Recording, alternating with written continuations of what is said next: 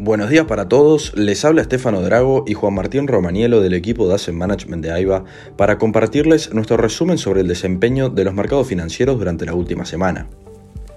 Los mercados financieros globales cerraron la semana acumulando fuertes pérdidas, luego que el mercado interpretara el discurso del presidente de la Fed Powell como hawkish dado que continuaría con su política monetaria contractiva para combatir la inflación, señalando que las tasas se mantendrían elevadas por un tiempo.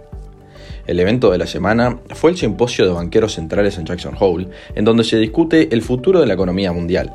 El mercado reaccionó de manera muy negativa con el S&P 500 y el Nasdaq desplomándose más de un 3%. Si bien Powell dijo estar positivo en reducir el ritmo del ajuste monetario, aclaró que siguen firmemente decididos a reducir la inflación y llevarla a la meta del 2%. Por lo tanto, se continuaría con una política monetaria contractiva durante un periodo prolongado. En lo que refiere a los resultados corporativos del segundo trimestre del 2022, ya han reportado más del 97% de las compañías del S&P 500 con un incremento en utilidades de 9%. De todas formas, si excluimos el sector energético, las utilidades se ven contraídas. El destaque de la semana fue el de la compañía Nvidia, informando un crecimiento en ingresos del 3% con respecto al año anterior, pero un 19% menos que el trimestre previo.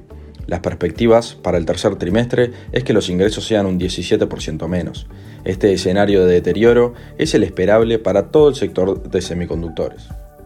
En cuanto a datos económicos, en Estados Unidos tuvimos varios eventos con resultados mixtos. La actividad del sector privado se contrajo nuevamente en agosto.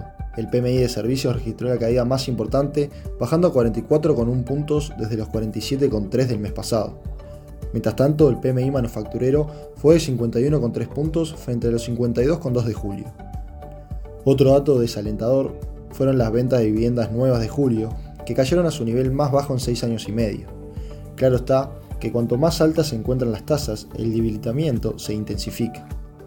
La nota positiva estuvo por el lado de los datos de empleo, con las solicitudes iniciales por desempleo cayendo por segunda semana consecutiva. Estas disminuyeron en 2.000 a 243.000 en la semana que finalizó el 20 de agosto, situándose muy por debajo de los 252.000 que esperaba el mercado.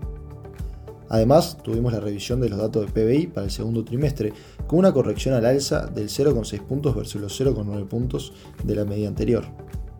Por el lado de Europa, también se dieron a conocer los resultados preliminares de PMI para agosto, que dan cuenta que la actividad retrocede por segundo mes consecutivo, con todos los indicadores en zona de contracción. Por otro lado, los inversores recibieron cierto alivio tras conocer los datos positivos del PBI de Alemania para el segundo trimestre, reportando un crecimiento de casi un 2% respecto al mismo trimestre del año anterior y por encima de las expectativas. En Asia, la agenda estuvo marcada por el gigante asiático, ya que el Banco Popular de China vuelve a recortar los tipos de interés de los préstamos a los efectos de revertir la desaceleración económica. En este contexto, la tasa preferencial de préstamos a 5 años se recortó en 15 puntos básicos a 4,3% desde los 4,45%. Del mismo modo, redujo la tasa a un año en 5 puntos básicos a 3,65%. Por el lado de la renta fija, los rendimientos de los bonos del gobierno estadounidense rompieron la barrera del 3%, acercándose al máximo alcanzado a mediados de junio de 3,5%, tras los comentarios del presidente de la Fed que dieron cuenta que se seguirá con una política monetaria agresiva. La principal suba estuvo en la parte corta de la curva, ampliando en 10 puntos básicos la inversión de la curva entre los rendimientos a 2 y 10 años. En cuanto a las monedas, el dólar continúa fortaleciéndose, acumulando una suba superior al 13% en lo que va del año y manteniéndose por encima del nivel de paridad con el euro durante casi toda la semana. La última vez que las dos monedas alcanzaron la paridad durante un periodo sostenido fue a fines del 2002. Esta semana tendremos varias novedades en cuanto a datos económicos. Por el lado de Estados Unidos conoceremos la confianza del consumidor de The Conference Board, el PMI manufacturero del ISM y la tasa de desempleo.